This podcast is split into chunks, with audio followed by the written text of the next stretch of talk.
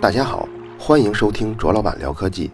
本节目由泡泡网卓克录制，并在喜马拉雅上独家播出。我们回到上一集 EPR 这个实验的问题，反对者呢提出了像薛定谔的猫啊，还有 EPR 杨谬这样反对的例子。但是量子力学最主流的回答是什么呢？他是说衰变成 A 和 B 的两个碎片啊，它们实际上是一个整体。所以当你测碎片 A 的自旋方向的时候，A 和 B 的自旋方向实际上是同时发生变化的，并不是 A 变了之后传一个信息给 B，然后 B 再变。所以这里呢，并没有涉及到信息传递这个过程，不违反相对论。这个回答怎么样呢？反正不论你信不信，我是信了，还有很多科学家现在也信。不过爱因斯坦终生都没有相信这个理论。所以从一定程度上说，爱因斯坦起码是量子力学创立者的其中之一。但是他在之后的人生中就一直成为量子力学的反对者，走完了他的一生。如果要反对一个理论呢，其实可以按照这个理论的严格的推理，一步一步往下推。结果你可能会推出一个很离奇或者看上去很荒诞的结果，然后你把这个荒诞的结果给这个理论提出的人看，你说：“哎，你看，照你这个理论推出来的东西，怎么能这么荒谬呢？怎么可能是对的呢？”可是真的，如果按这种理论推导出的方法去做实验的话，发现现实中的结果啊，可能看上去真就是这么难以理解。在爱因斯坦的时代，EPR 实验只能在头脑中进行。随着科技的进步，这个实验最终可以真正实现了。一九八一年的时候，阿斯佩克这个团队的人做了 EPR 的真实的实验，结果你猜怎么着？完全是跟量子力学的那些解释预言是符合的。真的是你测得一个 EPR 对中的 A，如果它是向左旋，那么 B 一下就变成了右旋。这是你测量造成的结果，而不是它们本身分开的时候已经注定的结果。所以，本来是设计出来用来否定量子力学的这个实验，反而成为证明量子力学有效的最有力的一个实验了。这种事儿呢，在科学史上不是很少见。比如说，人们对光的认识，因为最早从牛顿那个时期就开始争论了，而且非常非常的激烈，持续了大概三百多年。争论的是什么呢？就是光是一种粒子呢，还是一种波呢？当时呢，分两派，当然就是粒子派跟波动派。像牛顿啊、拉普拉斯啊这种超级大的科学家、物理学家、数学家，他们是支持光是粒子的。还有一派人支持波动，不过在牛顿那个时期，波动是很弱势的那么一个群体。那粒子性说的是什么呢？就是说光线在最微观的情况上看啊，就像一个小球似的，比如说打到障碍物以后会弹回来。那么如果它要是波呢，那光就会像水波一样。最明显的就是它会绕过障碍物，而不会说是弹回来。当然，这个障碍物不能是特别大的啊，小的它就都能绕过去。在牛顿那个时代，刚才咱说了，几乎学术界是一边倒的支持光是粒子的。但是也有不信邪的，比如有一个法国的工程师叫菲涅尔，他是支持光的波动的解释。他支持这个解释，并不是感情上的支持，是因为。那时候，法国科学院曾经举办了一个竞赛，但在这个竞赛中，你只有把光解释成波，你才能够圆满的解释光的衍射现象。那衍射大家记得吧？就是光线绕过障碍物的一种过程。所以这菲涅尔呢就提出了一篇论文，仔细的阐述了关于光是波动的解释。当论文提交了以后呢，像波松这个大数学家跟物理学家，他作为评审员跟审稿人。对这篇结果很是不满意，他对这个论文做了进一步的计算，计算出来就推论出有一个结果，就是如果按照这个法国工程师菲涅尔的理论，那么一束光如果能照在小球上，那在这个小球背后的这个幕布上啊，按说是应该出现圆形的一个阴影，但是按照这个工程师的菲涅尔这个理论，这个阴影的中心会有一个亮斑，然后周围呢是一圈一圈的亮环。虽然它总体看来还是一个阴影吧，但是阴影呢中间又有亮环，又有这个光斑，这太可笑了吧？怎么会出现这种情况呢？真要是这样，那月全食不就没有了吗？阳光就可以绕过这个月亮的阴影，在地球上投射这个亮斑跟光环了。谁也没发现过这种情况吗？波松就觉得这事儿太可笑了，这种论文都能提出来。结果呢，菲涅尔跟他的同事叫阿拉果，两个人坚持要验证一下。但是他们用的可不是像那个月全食这个用月球来验证，他们用的是一个两毫米的小球，然后让光线呢事先从一个小孔中射出来，射到这个小球上。然后再观察幕布上得到的这个阴影，结果真的在阴影的中心找到一个很小的亮点。随着实验不断的改进呢，就会发现，这光线事先通过的这个小孔啊，孔径越小，在这个小球背后的幕布上得到的亮斑越大越亮。所以这一个实验就把当时波松啊，还有牛顿他们提出的这个光是粒子的说法一下就击破了。但是后来啊。最终，大家把这个光斑就叫做波松亮斑，其实更合适的应该叫菲涅尔亮斑，因为波松他是反对这个理论的嘛。刚才这个故事可能大家在高中物理中接触过，只不过大家当选择题背，就是波松亮斑反映了光的什么什么特性啊，你就选波动特性。可能老师并没有仔细的说过这件事儿。所以你看，科学上的进展啊，谁牛谁不牛不重要，就连姓牛的牛顿都没用。最重要的是这个理论能不能符合现实。听完这个故事啊，你可能觉得没什么，但是如果你设身处地的想想，波松可是作为一个反对者的，他的反对不光是在直觉上跟感情上反对，然后就说你这不行，你这不对，你这不能发表。他不仅仅是在这个层面上，他更深的，他作为一个科学问题，他要去反对。他即使心理上不接纳这种结果，但是他还要把对方的整篇论文都得研究透了。并且提出了一个更深层的推论，这种反对就叫做高质量的反对。虽然最后没想到是失败了，但是那个失败啊，它是源于人们对现实生活观察的粗糙。而当你精细化了现实中现象的每一个细节之后，你会发现这个推论原来跟现实是吻合的。像 EPR 实验这种现象啊，也是一个真实的效应。而不像爱因斯坦、薛定谔他们认为的是一种悖论，所以呢，人们就想利用它。量子隐形传态就是在这个方面一个重要的应用。上一集咱们一直都在说量子力学的一些东西啊，把潘建伟教授的那篇论文都给落下了。咱们重新来看那篇论文，题目是单个光子的多个自由度的量子隐形传态。你看，隐形传态出现了吧？英文单词是 teleportation。就是科幻电影中啊那种 “biu” 一声把人从一个地方传到另一个地方，实际上原本这个词就是指这个动作。你要把这个词拆分一下呢，像那个 “tele”，“tele” 就是跟电信啊、电呀有关的一种东西。像 “portation” 中的 “port” 这个词呢，词根是拿呀、传啊、运啊这个词根，所以组合在一起呢，其实是和电相关的传输。但是潘建伟教授的这个成果在各种新闻报道中啊，总是被新闻配以那种星际迷航的那种那种图片，就表示瞬间转移。不过在量子信息的这种研究中，实际上它传送的并不是粒子，而是传送的是状态，就是一个粒子 A 的量子态传给另一个粒子 B，让 B 复制 A 的状态。当然，你也可以像《生活大爆炸》Sheldon 理解的那样。就是把人的所有的原子的状态传送到远处的另一堆原子上，然后组成一个跟之前一样的人。只不过为了避免混淆呢，中国的科学家们还是把这个 teleportation 翻译成隐形传态，也就是说，传输的是那些隐含在粒子中的状态，而不是粒子。量子隐形传态是怎么操作的呢？我给简化一下，咱们就起一个名字吧，是三个粒子。这三个粒子的名字，一个叫做刘强东，一个叫奶茶妹妹，另一个粒子叫做卓克，就是我。刘强东和奶茶妹妹，他们俩组成了 EPR 的对儿。他们不是昨天刚在澳大利亚结婚吗？所以让他们成为一对儿还是挺合适的。成了一对儿以后啊，所以你只要改变刘强东的状态，或者改变奶茶妹妹的状态，他们对方呢就同时立刻也发生改变。这次隐形传态的目的呢？是把我的状态传输给刘强东。现在呢，咱们设置这样一个场景：他们昨天不是结婚吗？在澳大利亚。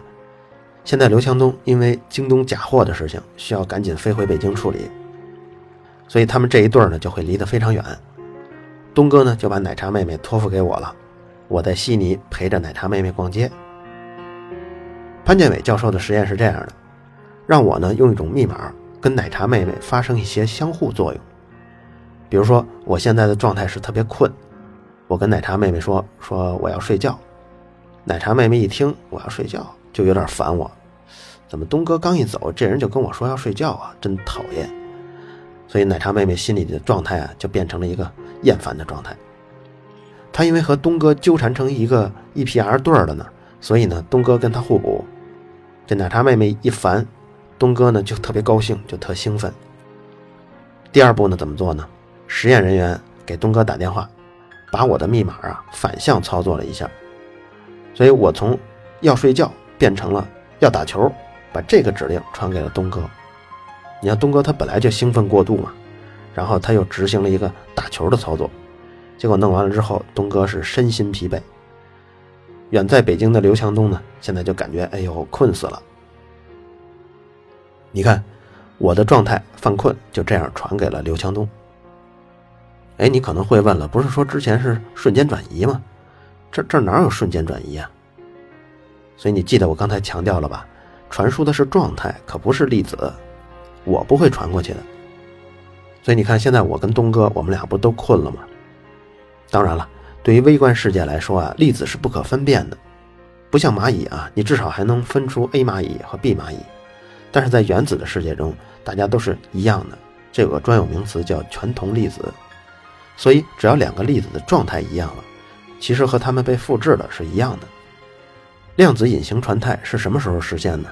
其实1997年就已经做了，当时潘建伟也参与了这个实验。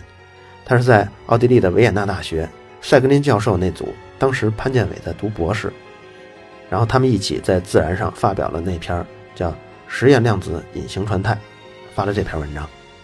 这篇文章中，潘建伟是第二作者。你说这篇文章有多重要？这篇文章是非常伟大的，他最后入选了《自然》杂志前几年评选的叫《百年物理学二十一篇经典论文》。跟这篇论文并列的，像伦琴发现了 X 射线，爱因斯坦建立了相对论，还有像沃森、克里克一同发现了 DNA 的双螺旋结构。你像这些都是伟大的不能再伟大的论文了，他们每一个都获得了诺贝尔奖。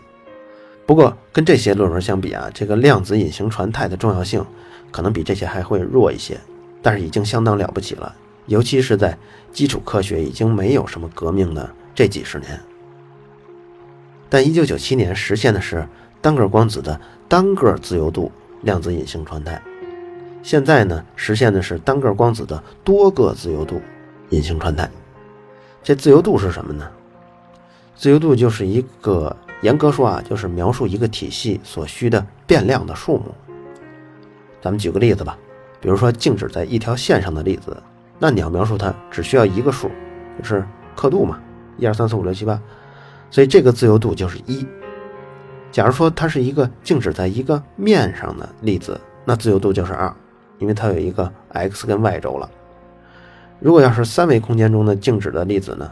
你要描述它的位置，它的自由度就是三，因为有 x、y、z 了。那么现在我出一个问题：假如你要描述一个三维空间中的一个运动的粒子，那么你需要多少自由度呢？大家可以想一下，因为刚才静止的粒子嘛需要三个，运动的粒子呢它就需要六个自由度。除了刚才的三个是位置的，还有三个是动量的。要描述一个光子啊，它需要两个自由度，一个是叫。自旋角动量，另一个叫做轨道角动量。当然，如果你不懂这两个词儿也没关系，你只要明白它需要两个自由度就够了。在以前的实验中呢，就是1997年，像潘建伟他们做的是什么？他们做的只是把轨道角动量这个状态传输。但是你要真正想完整的描述一个光子的状态啊，还应该把自旋的角动量它也包括进去。所以在2015年，潘建伟这个实验小组。它实现的就是完整意义的光子的隐形传态。你一算，这两个实验之间隔了十八年呀。为什么这么长啊？因为前面刚才咱们说的都是理论啊，理论说这么十几分钟就能实现了，但在实验操作中有非常多的技术的困难。为了解决这些技术困难呢，新闻报道他是这么说的：说潘建伟团队巧妙地设计了利用单光子非破坏测量技术实现自旋跟角动量多自由度贝尔态测量的新方案，制备了国际上最高亮度的自旋轨道角动量超纠缠源。高效率的轨道角动量测量仪器，搭建了六个光子、十一量子比特币的自旋轨道角动量纠缠实验平台。你也别问我这些什么意思，这些对量子信息的这个业外人士来说啊，实在是太技术细节了。重要的就这一点，就是这些进步都是非常新颖而且非常困难的。通过这些实验的创新手段，他们最终达成了一个叫多自由度隐形传态的目的。你实际要关注这个实验，你会发现其实还不是很完美，因为文章摘要里有那么一句，就说传输的保真度在百分之五十七到百分之六十八之间，也就是说，它要传输一个光子的状态啊，有百分之四十的可能性是传输失败的。这什么原因啊？就是因为实验中的噪音啊、损耗啊造成的，它不是理论造成的缺陷，以后还是有提高空间的。但如果不是同时传输两个自由度，如果只传输单自由度，这个保真度已经能达到百分之九十九以上了。据说，要是利用现代的通信技术，这种纠错这方面的技术改进这个实验，当前这个实验在传输的过程中，因为还没有加这种纠错算法，它就可以达到百分之五十七到百分之六十八了。所以要能加入这种纠错算法呢，保证百分之九十五以上的这种保真度双自由度的传输不成问题。你看到现在呢，咱们就终于解释完这个潘建伟教授的这个实验了。看上去好像挺简单的一个故事，下面包含着无数的技术细节。这呢就反映了一个隔行如隔山。所以我就想起上一期说的民科了。这个民科啊，就是因为他受到的训练较少啊，所以在当代这些民科给科学上的贡献远远小于历史上曾经做过的贡献。知道刚才这个成果了以后呢，咱们来说说这个成果它不能干什么。比较遗憾啊，你像那个幻想中的它 “biu” 的一声把人从一处传到另一处，这个呢从理论上说也许是有可能的，但是差的还太远。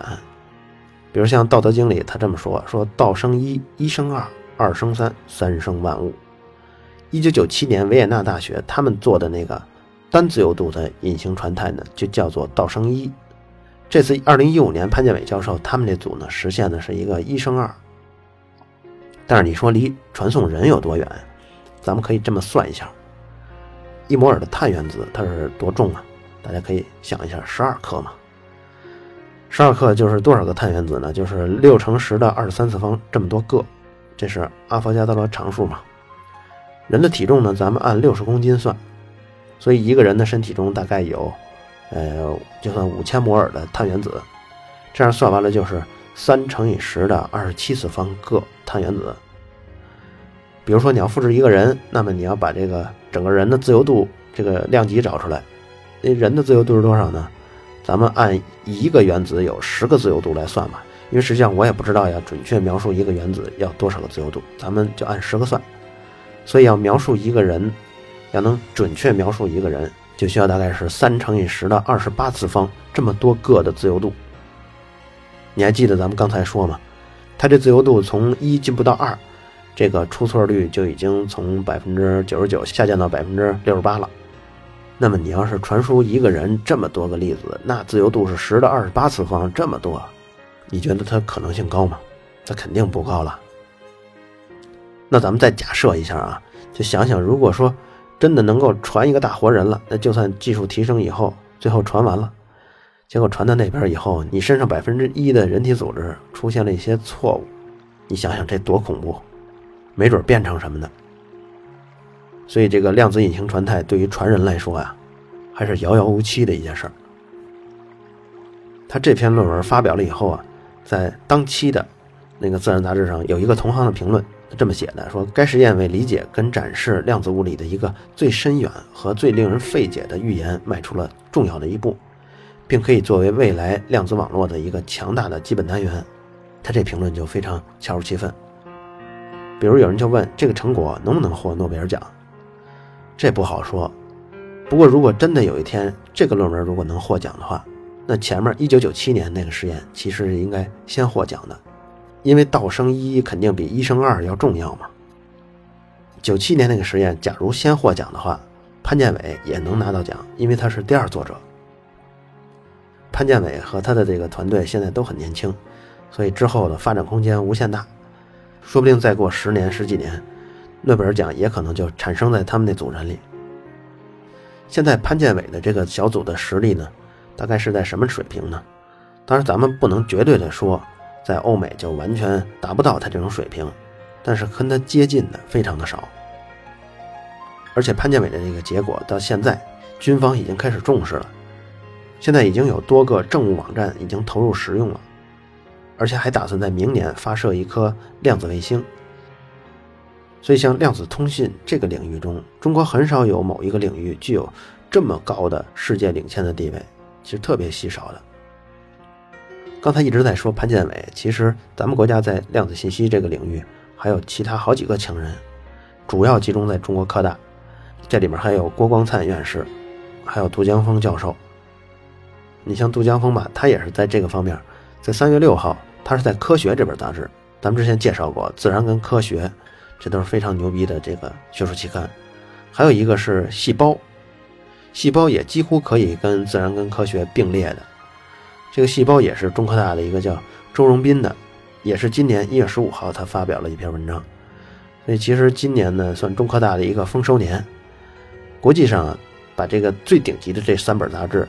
叫这个自然科学细胞，他们称为 CNS，就是开头的首字母嘛，C 就是 Cells，N 就是 Nature，S 就是 Science，合称为 CNS。谁要是能在 CNS 系统上发个一篇文章，那可自豪了。当然了，目前咱们还是处于这种状态啊，就是谁发了一篇这上的文章，那就可牛逼去了。真的什么时候某个大学某个教授在这样的期刊上发表了文章以后。只是心里挺高兴的，并不能以此拿到什么系的副主任呀，拿到很多科研的这个奖励啊，达到这种程度，那说明什么？那就说明，起码这所大学已经是世界一流大学了。比如像量子信息这个领域，实际中国开始于一九九零年，那个时候是郭光灿从量子光学转到了量子信息，这时候造成了第一波的高峰。在这波高峰的时候啊。刚才咱们一直说的潘建伟，其实还是研究生呢。你看，只过了十多年的时间，他已经是国际的领军人物了。这些例子呢，也可以看出一个国家的科学进步可以进展得多快。经常有人说中国没人才，你耐心培养就有了嘛。以中国人的天分跟人口基数，今后十几年的时间里认真搞一搞，我相信在多个领域中都会出现学术界的国际的领导者。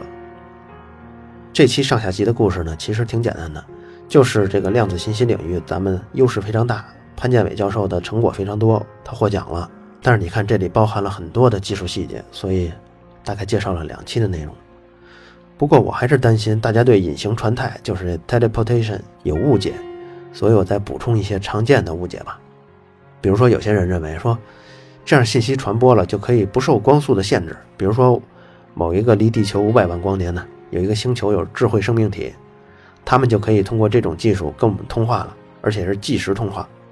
其实不是这样，因为在刚才咱们介绍中啊，量子隐形传态不但是物质没有传输过去，信息的传输也是不能超光速的，因为它需要建立一个经典的信道来传输这个密码。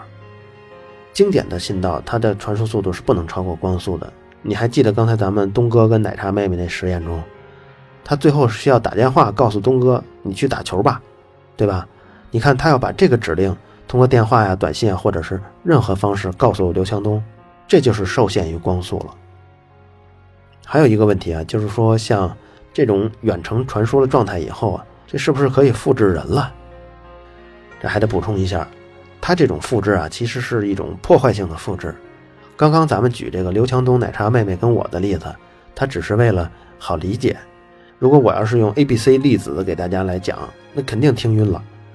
但实际情况是这样的，在微观粒子中啊，我跟奶茶妹妹说完我想睡觉以后，其实我的这种困倦的状态它就马上发生变化了，也许就变成我想学习，也许变成我想吃饭，而且它还是这种随机变的，谁也不知道我跟奶茶妹妹说完我想睡觉之后，我又变成我想干嘛了。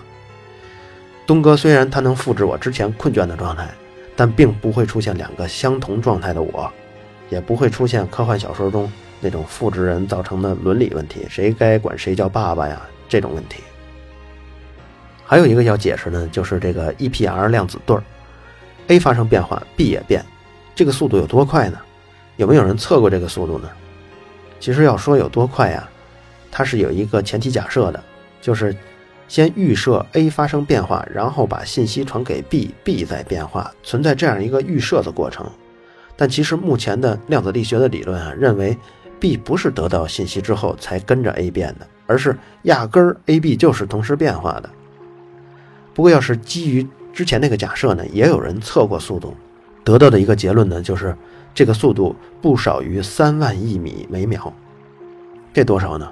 你核算一下，就是光速的一万倍。不过这说话也要严谨啊，他并不是承认说他们之间就有这样的过程，但是起码用实验来测，现在是光速的一万倍。这种类型的解释也经常有人做，比如说给出一个上限，但并不是说它就有这个上限，而仅仅是对这个理论给出一个定量的实验的结果。